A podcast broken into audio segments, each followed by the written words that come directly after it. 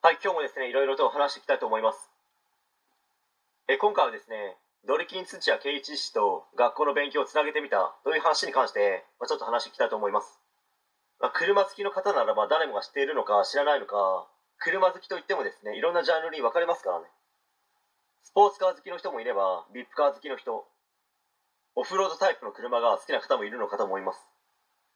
まあ、タイトルにあるドリキンというのはドリフトキングと言いまして、まあ、簡単に表現すればですね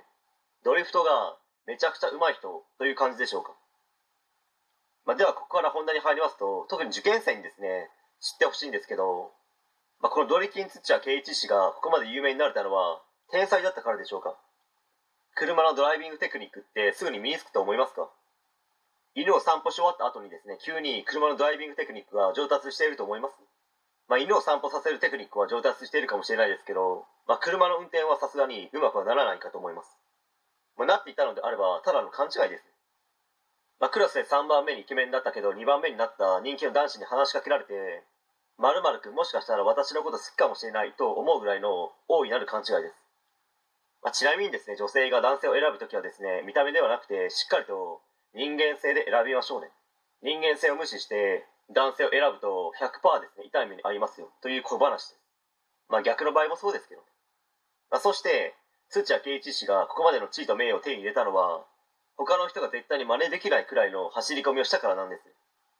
まあ車の運転はですね最初から他の人よりもある程度は上手かったのかもしれないですけど、まあ、それだけではプロのドライバーにはなれなくてただの車の運転がうまい。でも全国にはもっと上手いやつはいるよねと言われて終わっていたと思います、ここまで聞けばですね、じゃあ、学校の勉強ってどうなのとなった場合ですね、あ、大体予想はつきますよ。質のいい車に乗っていたら車の運転は上手くなるんでしょうか質がいいであろう参考書や問題集を買ったってほとんどの人はブックオフで買い取ってもらえないぐらいまでやり込むなんてしないですよ。もし参考書や問題集をボロボロになるまでやり込み、ブックオフで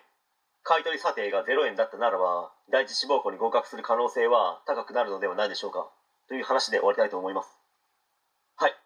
え今回は以上になります。ご視聴ありがとうございました。できましたらチャンネル登録の方よろしくお願いします。